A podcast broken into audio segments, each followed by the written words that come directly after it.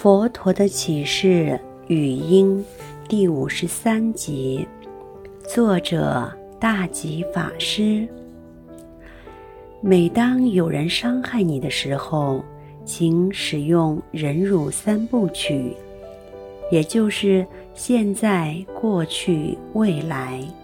请回想一下，以前是你先伤害了别人，所以这辈子。别人伤害你是理所当然的，没有什么好抱怨，是可以忍辱，是可以忍耐的。因此，你理解了、了解了，就不会打回去或骂回去。你会打骂回去，是因为你不了解过去，你先伤害了对方。记得要用这种方式来思维。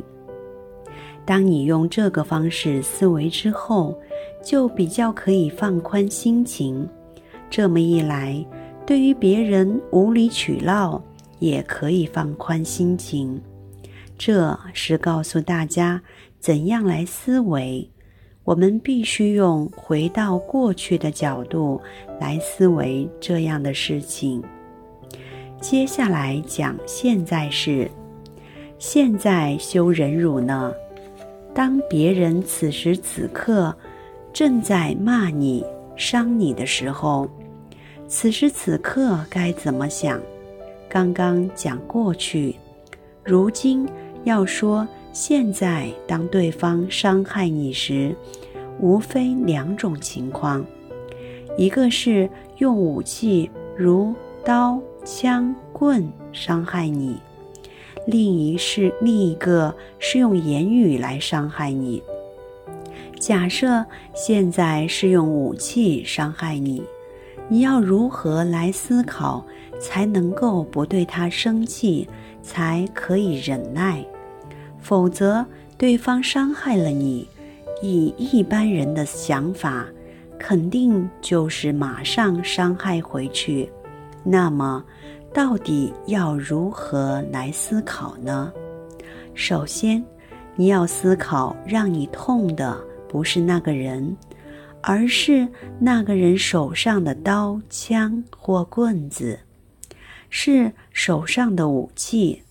所以，首先该恨的是那个武器，第二个该恨的是那个人的心。因为是心驱使他来伤害你，问题是在那个人的心，所以你该痛恨的有两种，一个是那个人的心，一个是武器，这都与人无关，所以那个人不是你要痛恨的，要痛恨的是那个武器与驱使身体打你。骂你的那颗心，换句话说，心与武器才是你该痛恨的。现在你想想，你痛恨那颗心，心又在哪里呢？不是心脏，是他的心念。那心念又在哪里？找不到的，自己的心念都找不到了。你往内找也找不到，别人的心在哪里更找不到。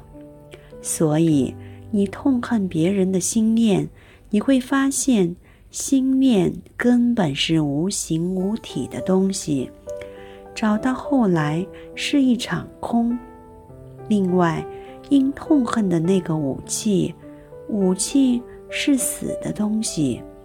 痛恨他也没有用。就这样，你发现痛恨武器与痛恨那颗心都没有用。此时你就能够忍辱了，因为你会发现你痛恨的东西都很荒谬。痛恨等于没有痛恨，这时候你就会放下恨对方了。